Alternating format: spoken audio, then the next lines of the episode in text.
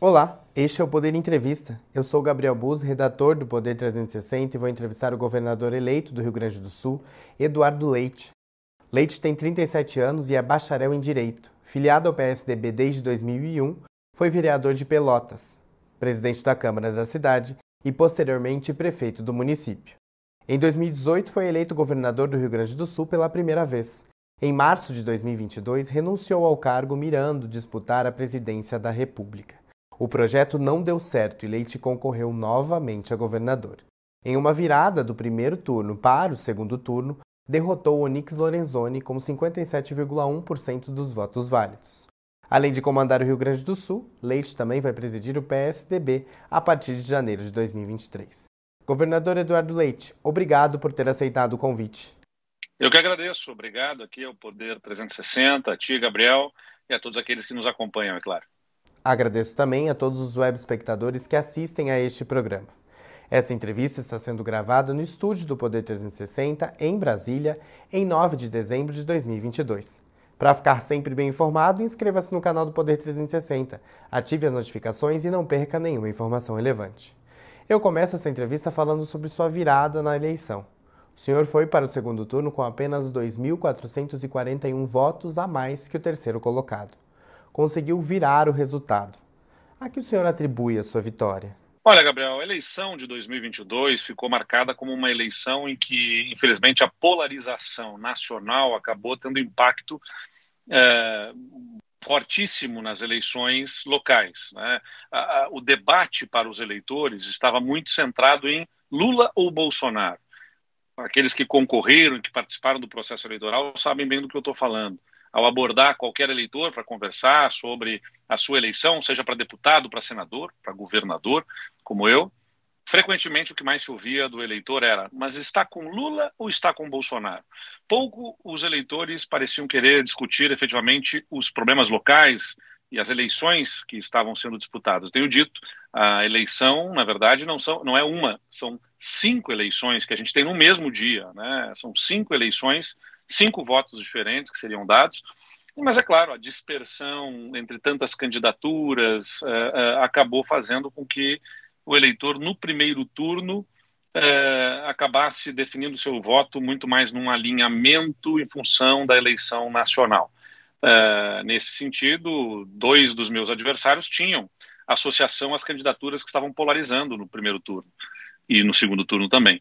É, e foram especialmente alavancados por isso. Né? Eu disputava com a minha biografia, com a minha é, o meu governo, o trabalho que nós tínhamos feito no Rio Grande do Sul. No segundo turno, aí sem a dispersão com tantas outras candidaturas e eleições, com dois candidatos apenas, enfrentando no debate os temas locais, conseguimos trazer a audiência da eleição para o Rio Grande do Sul. Né? Tratamos dos temas locais. Eu me neguei a apoiar um dos candidatos à presidência da República, não declarei sequer o meu voto na eleição nacional.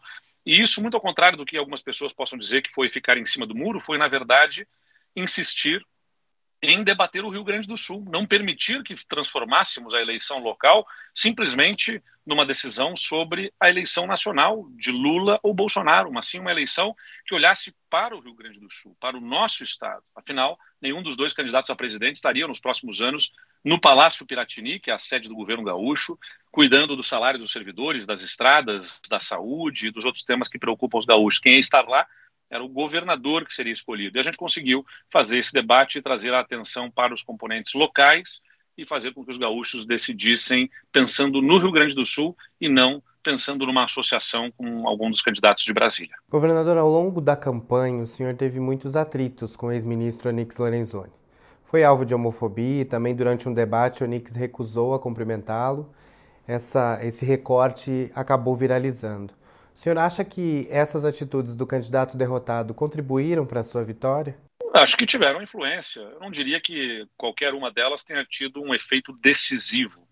Mas acho que ficou muito claro né, que, do nosso lado, o enfrentamento da política se dá no terreno da política, na arena do debate, da divergência, mas não na tentativa de desqualificar, de uh, uh, simplesmente destruir um adversário. Uh, nós trouxemos um dos, dos pontos que ficou icônico neste processo eleitoral foi num debate do segundo turno em que por oito vezes insisti perguntando ao meu adversário qual seria a sua alternativa para o regime de recuperação fiscal que ele insistia, insistia em uh, atacar, né, uma decisão que nós encaminhamos junto com o governo federal do presidente Bolsonaro, inclusive, e que ele atacava como se fosse algo ruim para o Estado e se negava a apresentar uma alternativa.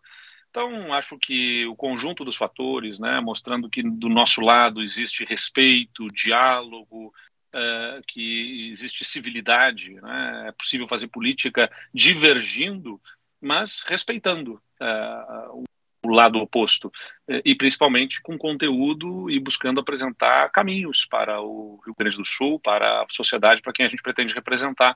Acho que isso é que foi decisivo e, claro, um governo que fizemos que há quatro anos o Rio Grande do Sul não conseguia nem pagar o salário dos servidores, atrasava o 13 terceiro pagando parcelado no ano seguinte, o 13 terceiro dos servidores, atrasava pagamento aos hospitais, aos municípios, a fornecedores de medicamentos, inclusive, Uh, e agora o Estado, graças às reformas que fizemos, tem as contas em dia, tem capacidade de investimentos, né, está mudando o seu perfil aí de, de ambiente de negócios uh, por conta de redução de burocracia, redução de impostos, tudo isso Claro, o Estado ainda tem um monte de problemas, mas as pessoas começam a perceber que ele tem soluções. Em julho de 2021, o senhor assumiu sua homossexualidade. O combate à homofobia é um tema que deve estar entre as suas pautas? E quais serão suas prioridades no governo do Rio Grande do Sul? Não, sem dúvida, Gabriel, que uh, o combate à homofobia, e mais do que isso, trabalharmos por uma cultura de respeito, como eu disse, de civilidade, de tolerância, uh, que tenha a diversidade da nossa população tratada como uma força e não como uma fraqueza, é um foco eh, do nosso governo e deve ser foco, na minha visão, de qualquer governo, seja na instância municipal, estadual ou federal. Uh, o povo brasileiro é diverso, né? somos, somos homens, mulheres, trans, população LGBT, negros, brancos, indígenas, né? um povo que tem uma diversidade de crenças religiosas, que tem pessoas de diferentes origens e culturas. E tudo isso constitui uma força do nosso povo, porque é nessa diversidade, nesse choque de opiniões, de culturas que nós temos uh, na convivência fraterna que deve ser entre estes povos todos, entre essas pessoas diferentes, que nós nos tornamos mais criativos, porque temos origens diferentes, temos circunstâncias e contextos diferentes, realidades distintas. E isso tudo uh, significa um olhar sobre os problemas diferente de cada um, entre, né, entre os, as, as diferenças que temos, e soluções também diferentes, portanto. Então, isso é força, inclusive econômica, para o nosso, para o nosso país. E, por isso, nós criamos, no meu primeiro mandato, as primeiras delegacias de combate à intolerância no Estado. Uh, os projetos culturais têm pontuações diferentes para receber incentivos do Estado, de acordo também com uh, o que trabalham em temas de diversidade e de inclusão. Uh, nós, os patrocínios do governo do estado têm essa preocupação de ajudar né, culturalmente a mudança de visão da sociedade sobre essas diferenças. Uh, então, uma série de medidas foram adotadas para que a gente pudesse promover inclusão e, igualdade e respeito à diversidade. A grande agenda para o nosso próximo mandato, primeiro mandato, foi especialmente voltado a reequilíbrio fiscal. É claro que o ano passado para cá, especialmente com as contas equilibradas, passando a ter superávit nas contas públicas, nós tivemos capacidade de investimento que já começa a virar uh, uh, mudança do Estado nas estradas, a partir dos investimentos que estamos fazendo, na segurança pública, em todas as áreas, na saúde, são os maiores investimentos da história recente. Mas a grande agenda para mim no próximo governo é a educação, né, onde eu quero colocar toda a minha energia para que o Estado consiga formar mão de obra qualificada porque as estradas estão sendo pavimentadas, os portos estão sendo melhorados, uh, investimentos acontecem nos aeroportos, toda a logística do Estado está mudando, a burocracia vai sendo reduzida, a carga tributária foi diminuída, mas o que vai ser decisivo para crescimento econômico no Estado é a qualidade da mão de obra. Né? A produtividade do Estado depende muito do capital humano, uh, que tem que ser capaz de produzir mais, mesmo sendo menos gente, na medida em que o Rio Grande do Sul uh, tem uma alta longevidade e uma baixa taxa de uh, natalidade. Isso significa que nós temos que ser capazes de produzir mais, mesmo com menos jovens sendo inseridos no mercado de trabalho. Então, o que a gente inclui no mercado de trabalho como capital humano precisa ser de excelente, de excepcional qualidade. Por isso que a gente está dando toda a atenção aí para a educação nesse novo ciclo de governo. Governador, o senhor mencionou a questão fiscal e uma das vitrines do seu primeiro mandato foi a responsabilidade fiscal. O senhor pretende manter esse tema como foco nas ações do seu novo governo? Sem dúvida, é pilar fundamental para que a gente possa atingir os objetivos. Não é finalidade do governo o equilíbrio fiscal. A finalidade do governo é melhorar a vida das pessoas. É poder fazer os investimentos, como eu disse, na segurança pública para dar paz, tranquilidade às famílias, é fazer os investimentos na saúde, tanto da atenção primária, com os postos de saúde, aos hospitais que dão atendimento de alta complexidade e que precisam renovação dos seus parques tecnológicos, ampliação de estruturas, renovação das estruturas. É fundamental que a gente seja capaz de transferir renda para a população que precisa de atenção urgentemente para poder botar comida na mesa. É fundamental que nós tenhamos uma educação que tenha escolas reformadas, com tecnologia acoplada ao ensino, para melhorar a aprendizagem dos nossos alunos. Tudo isso custa dinheiro. E para ter dinheiro para investir, é importante que o Estado tenha disciplina nas contas, que ele não gaste mais do que arrecada, porque gastar mais do que arrecada traz no curtíssimo prazo uma sensação de bem-estar, mas no médio e no longo prazo condena uh, o Estado e a população a sofrerem com o endividamento, com a perda do controle do gasto, a gente consegue investir menos e a vida das pessoas piora. Então, uh, neste segundo ciclo de governo, o, a disciplina fiscal, a, o controle uh, das contas é fundamental para poder cuidar das pessoas também. Governador, o senhor mencionou lá no início, e todos sabem, que o senhor ficou neutro no segundo turno na disputa entre Lula e Bolsonaro. Passadas as eleições, que tipo de relação o senhor buscará ter com o governo Lula? Eu fui prefeito de Pelotas com a Dilma como presidente, fui governador do Rio Grande do Sul com o Bolsonaro como presidente. E sempre mantive com os governos a relação que entendo adequada e pertinente, que é a relação republicana, né, dentro de uma uh, condição harmoniosa, porque não existe um povo municipal, um povo estadual e um povo federal. O povo é o mesmo. Né? O cliente, a grosso modo, que tem o presidente eleito e que tem o eu, é o mesmo no território do Rio Grande do Sul, brasileiros que vivem no Rio Grande do Sul. Então nós precisamos trabalhar sim em harmonia e conjuntamente. Tenho a expectativa de uma relação uh, republicana, respeitosa por parte do governo federal e ele vai poder contar comigo também nessa mesma linha. Agora, é claro, onde houver divergência, especialmente no que signifique atingir interesses do Rio Grande do Sul, vamos brigar fortemente pelos nossos interesses. Naquilo que houver divergência do ponto de vista programático, vamos exercer a divergência, a diferença no bom debate político, mas não simplesmente querendo criar embaraços, dificuldades, constrangimentos para o governo eleito. A gente precisa é, é, estabelecer a, a o debate no mais alto nível em favor dos interesses do país e de toda a sociedade brasileira. O senhor vai comparecer à posse do presidente eleito? Olha, não estou programado para isso. Né? Se houver a possibilidade de compatibilização das agendas, eu ainda não tenho clareza aí de como é que serão os horários da minha posse e da posse do presidente da República, Uh, posso considerar isso, até porque será um momento importante de demonstração para o Brasil e para o mundo de, de saúde né, da nossa democracia, uh, da alternância de poder, depois de um período de intenso debate, de tensão, inclusive, uh, da, da, da, nos debates do nosso processo eleitoral uh, a demonstração de que as nossas instituições são fortes, são sólidas e resistem a esses enfrentamentos e que essa passagem de bastão se dá uh, dentro de um ambiente de mínima tranquilidade e serenidade.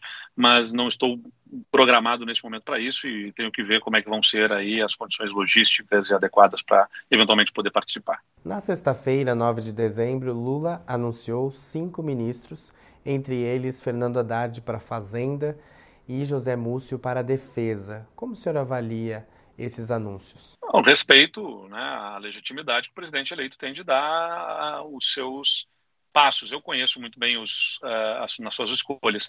Eu conheço muito bem, especialmente pela convivência que tive, os governadores, ex-governadores Flávio Dino e Rui Costa, uh, bons governadores, entendo que uh, tem um trabalho respeitável aí nas suas esferas de governo, dentro de uma relação também republicana. Temos divergências do ponto de vista programático, e aí é que reside a minha especial preocupação. Uh, quais são os sinais, né? quais são uh, as, quais, o que virá, especialmente na área econômica, de uh, diretrizes da política econômica do governo para assegurar ao país e aos investidores internacionais, aos a, a, que acompanham o Brasil lá de fora, que nós teremos uma trajetória de controle da dívida pública sobre o PIB, né? e, e que não haverá descontrole do gasto que gere inflação e que, consequentemente, pressione juros, fazendo com que a gente tenha, de um lado, uma, uma economia estagnada, com baixo crescimento econômico, e, de outro lado, inflação tirando o poder de compra da população. Então, mais do que as pessoas, a preocupação, acho que todos eles merecem o meu respeito, uh, figuras políticas que têm as suas histórias, a sua trajetória, a sua afinidade com o presidente eleito, mas esperamos aí mais do que as pessoas, os sinais claros do projeto, da agenda que este governo vai uh, uh, imprimir para o país num momento importante da nossa vida para uh, assegurar crescimento econômico, inclusão social e melhoria da qualidade de vida da população. O senhor vai assumir a presidência do PSDB no pior momento da história do partido. Em 1990, a primeira eleição da sigla, foram eleitos 38 deputados federais.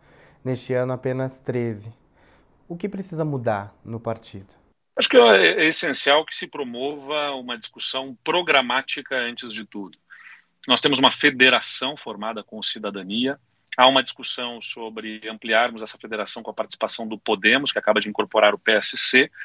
E, se isso se confirmar, nós teremos no grupo de partidos que estarão participando da federação 36 deputados.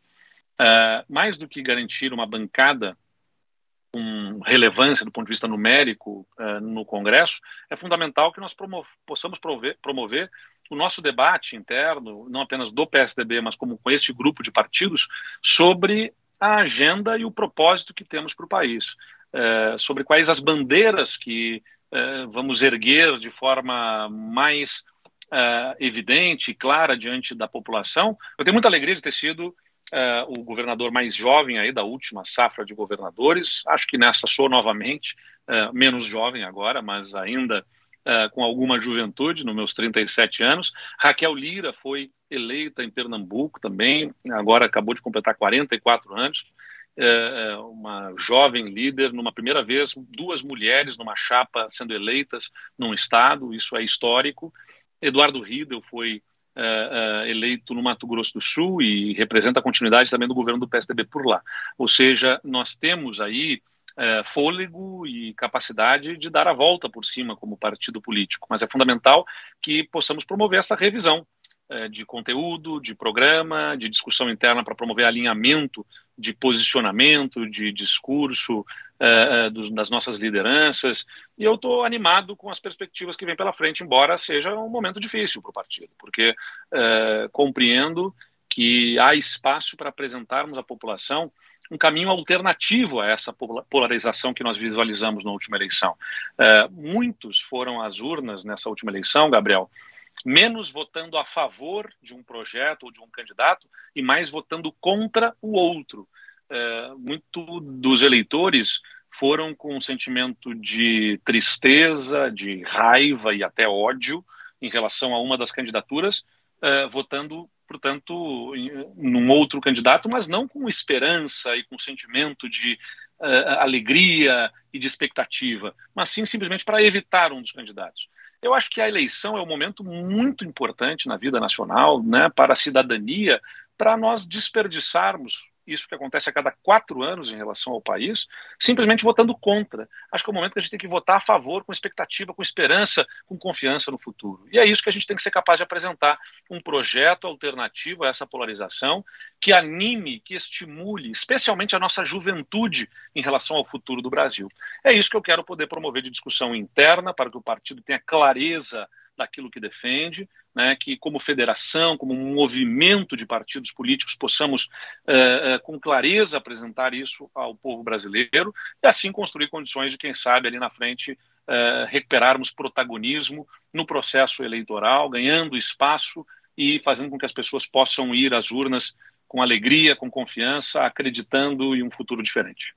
Governador, o senhor mencionou a conversa com o Podemos já, o PSDB já é federado ao Cidadania. Há alguma possibilidade dessa federação com Podemos sair ainda este ano? As discussões estão bem avançadas. Né? Há um grupo de trabalho entre os partidos eh, discutindo os pontos específicos. Agora, os partidos estão avançando sobre a discussão de como seria a governança desta possível federação, ou seja, como nas instâncias decisórias, tanto do nível local, no município, quanto nos estados e no nível federal, eh, esta federação tomará as decisões, a distribuição do peso, da relevância, isso é um ponto difícil, né? É, sensível a ser trabalhado, porque somos um país de dimensões continentais, com realidades muito específicas em cada uma das regiões, e, e estamos avançando nessa discussão. Portanto, é, talvez neste ano ainda seja difícil, mas é possível que logo no início, em janeiro do ano que vem, se tudo estiver bem encaminhado, possamos consolidar esta federação. O PSDB fez prévias presidenciais e não teve candidato a presidente. Foi um erro ter prévias ou o partido não estava preparado para o resultado? Em clima de Copa do Mundo, né, dá para usar a metáfora aí do futebol, depois do jogo jogado é fácil fazer análise do que, que deveria ter sido feito, né? Olha, se tivesse cruzado para cá, se tivesse evitado aqui, se tivesse bloqueado aquele jogador e consequentemente evitado o gol do adversário, uh, o resultado seria outro. Bom, depois do jogo jogado é fácil fazer a análise. Acho que no espírito que nós tínhamos, do momento, das circunstâncias do partido, as prévias se fizeram necessárias, estabeleceram uma discussão interna. Eu lamento né, que os resultados tenham sido uh, conduzidos menos pela decisão sobre que seria efetivamente melhor para o partido como, des, como candidatura nacional e mais conduzidos sobre expectativas em eleições locais. Uh, assim, nitidamente, é, é, a necessidade de abrir espaço em São Paulo para uma candidatura a governador acabou impactando na decisão sobre a candidatura a presidente da República. Não falo isso aqui com mágoa nenhuma, nem com ressentimento, faz parte do jogo político e, inclusive, nos traz aprendizados, né? O tanto quanto essas decisões precisam ser se não blindadas, né, uma decisão sobre uma candidatura nacional, no mínimo protegida para que interesses específicos de regiões acabem não significando de forma decisiva uh, decis uh, uma, um resultado num processo nacional. Acho que foi um aprendizado importante para o partido. A mim permitiu dialogar com várias instâncias, com outras regiões. Sinto que cresci pessoalmente, antes mesmo de politicamente, podendo conhecer tantas realidades, a própria política nacional, né, as diferenças que nós temos uh, regionalmente, no, nos estados isso tudo me proporcionou um grande crescimento. E o resultado uh, foi o que todos observamos, mas uh, acho que nos momentos de derrota a gente espera que se possa aprender com o resultado para não errarmos mais. Governador, o senhor cogitou mudar de partido e se filiar ao PSD para disputar a presidência. Uma ala do PSDB rejeitava sua figura e uma candidatura própria. Agora o senhor vai assumir a presidência do partido. O que mudou nesses últimos meses? É curioso, né, Gabriel, que dos três candidatos que disputaram as prévias, apenas eu permaneci no partido, né? Tanto João Dória quanto Arthur Virgílio se desfiliaram do PSDB. Eu continuo no PSDB e apesar dos movimentos, do que as prévias acabaram impactando, resultando, do que este apelo para a permanência no PSDB, mesmo com a renúncia, acabaram tendo de impacto até na minha trajetória política e nos debates da eleição estadual. Estou aqui né, disposto a contribuir para que o PSDB e o centro político retomem protagonismo. Uh, não há efetivamente uma mudança. Minha posição continua a mesma, tanto é que eu permaneci no PSDB. Uh, o partido estava especialmente sob influência de um outro projeto político naquele momento, que me levou, sim, a ouvir e considerar convites que me foram feitos de outros partidos. Mas eu atendi o apelo das grandes lideranças do PSDB, que me pediram para permanecer. É o partido em que eu me vejo representado do ponto de vista programático, apesar de todos os seus problemas. É composto por seres humanos, pessoas falíveis e, portanto, não é isento de problemas. Mas uh, olhando no espectro político brasileiro é onde eu me vejo representado, um partido que defende a modernidade, né, a modernização da máquina pública, revisão de estruturas, responsabilidade fiscal, mas que não faz e privatizações, por exemplo, mas que não faz isso como um fim em si mesmo, porque tem um olhar sensível né, sobre as questões sociais, a preocupação com Uh, atender as famílias mais pobres, com criar programas de transferência de renda, promover inclusão social, proteger as pessoas mais vulneráveis e fazer tudo isso, né, política fiscal e social, sempre com respeito, com tolerância, com diálogo. É, é, é onde eu me sinto efetivamente representado. Eu quero ajudar o PSDB a, a, nessa discussão interna, no esforço de alinhamento de posições das suas lideranças, a dar a sua contribuição no cenário político nacional, trazendo uh, uh, o Brasil mais para o centro do que para os extremos. Governador, o senhor falou que, é, dado o resultado da eleição, é hora de fazer uma autoanálise, é hora de reavaliar o PSDB e o que, que o senhor de fato pretende fazer para reconstruir o partido para as próximas eleições. Essa discussão, esse debate, né? Vamos ter que montar os nossos grupos de trabalho, os nossos ciclos de seminários, de congresso de partido e junto com os outros partidos da federação, para poder promover esse alinhamento programático, né? Uma leitura do que o PSDB tem como diretrizes e o que o momento, a circunstância política do Brasil e do mundo exige de revisão.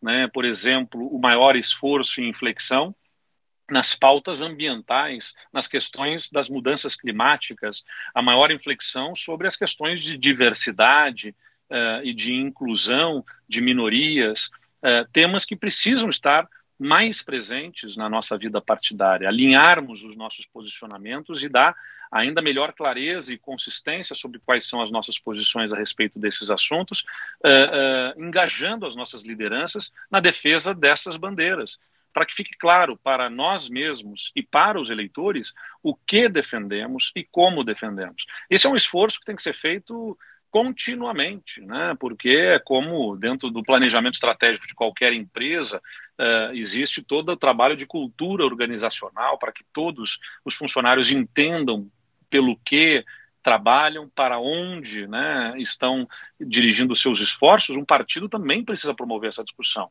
E talvez porque o PSDB, uh, uh, ao longo da sua história, muito mais teve tempo antagonizando com o PT, quando o antagonismo ao PT passou a ser exercido por Bolsonaro, ou pelo, ou pelo bolsonarismo, isso tenha gerado uma confusão uh, para muitas das lideranças do próprio PSDB, uh, uh, justamente por este, este sentimento. Ora, se o PSDB sempre foi oposição ao PT e o PT ao PSDB, logo, se a oposição ao PT passa a ser feita por Bolsonaro, estaria o partido logicamente próximo de Bolsonaro? Não, não acredito que seja assim. Pelo contrário, acho que nós temos muitas divergências, muitas diferenças com Bolsonaro. Acho não, tenho certeza.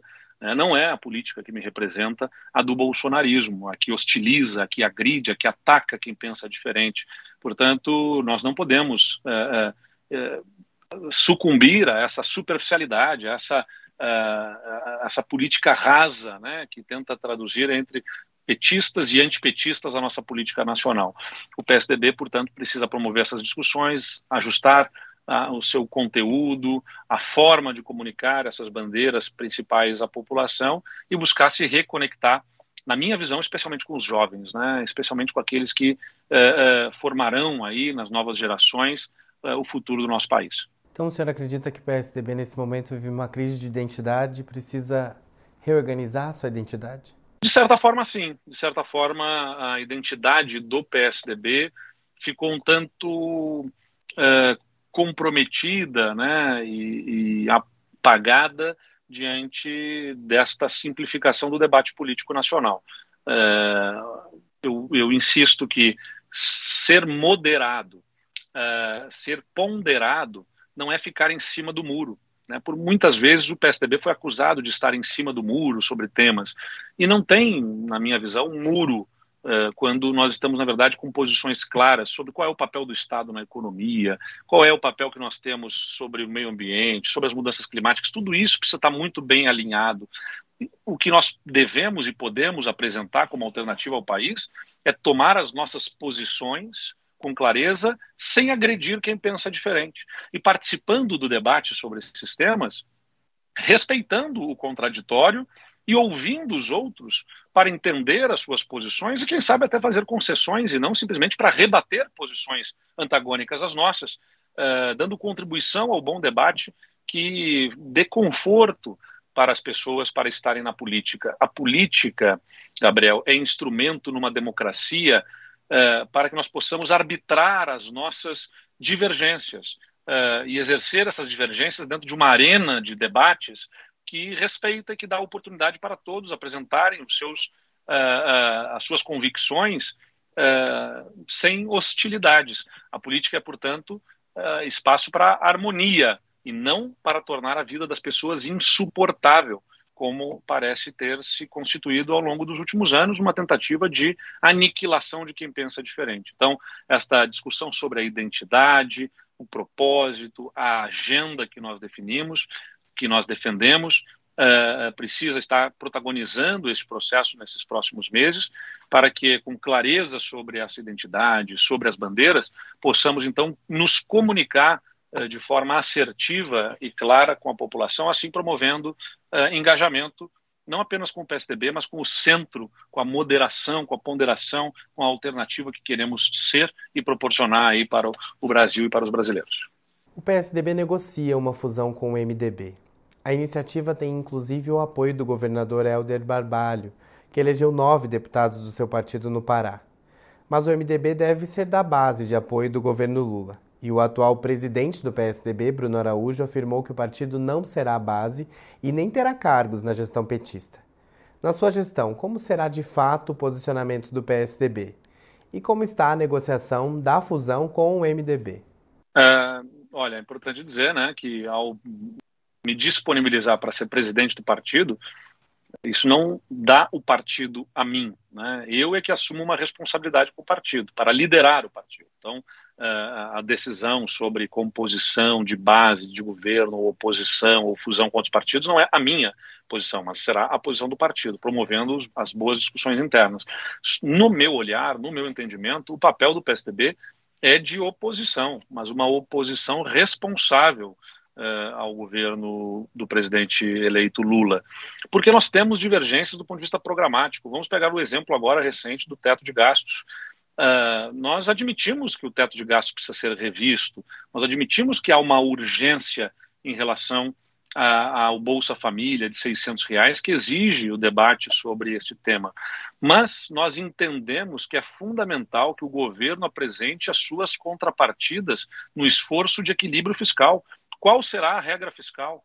Qual será o caminho adotado e as diretrizes da política econômica para que o país não eleve a sua uh, uh, o seu comprometimento com a dívida pública sobre o PIB, qual será o caminho que apresenta capacidade de resgate da credibilidade do país como bom pagador uh, para evitar qualquer tipo de sobressalto ao longo dos próximos anos que imponha juros mais elevados e inflação elevada igualmente, tirando poder de compra da população. É isso que nós estamos demandando. Então, do ponto de vista dos, das questões econômicas, que são uh, especialmente alvo da política em nível federal, uh, temos fortes divergências com o governo eleito. E vamos exercer essa divergência como uma oposição responsável, que é aquela que não simplesmente tenta obstaculizar uh, os, os, caminhos do governo eleito, ou ter, criar constrangimentos, ou dificultar. Nós vamos dar espaço, vamos dar oportunidade para que o governo que foi eleito, escolhido pela população, governe mas queremos respostas né, aos pontos que nos preocupam e vamos exercer essa oposição de forma uh, uh, dedicada para garantir que o, a tentativa de trazer benefícios de curto prazo não gere uma condenação do país no médio e no longo prazo. A discussão de eventual fusão com o MDB, ela não está acontecendo nesse momento. Por mais que possa ser até defendida por alguns, uh, a maior parte do partido entende que não é um, um, momento de dar um passo nessa direção, que nós precisamos reafirmar a nossa própria identidade, né, a nossa discussão, uh, uh, fazer a federação ampliada, Podemos e, e, eventualmente outros partidos, mas não é momento de discutir fusão com o MDB. O senhor deseja ser candidato a presidente em 2026? Como pretende construir uma base de apoio que contraponha, nesses próximos quatro anos, uma sociedade tão polarizada? Gabriel, perguntar a um político que foi prefeito e governador se deseja ser candidato a presidente é como perguntar ao jornalista se ele deseja ser âncora daquele telejornal do horário nobre na televisão. Né? É, é natural que a gente projete, pense é, e, e, e, admita né, isso como um desejo, uma aspiração, que é legítima, absolutamente legítima. Agora, política é muito mais destino né, do que efetivamente ou somente os méritos de quem está na política. Tantos políticos se prepararam para ser presidentes e não foram.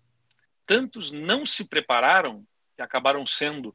Uh, a nossa política é muito dinâmica, né? Então, uh, nós não sabemos daqui a quatro anos quais serão as condições, as circunstâncias políticas do Brasil para definir quais serão as candidaturas. Da minha parte, né, o que eu quero é contribuir para que tenhamos uma candidatura competitiva em 2026 no centro.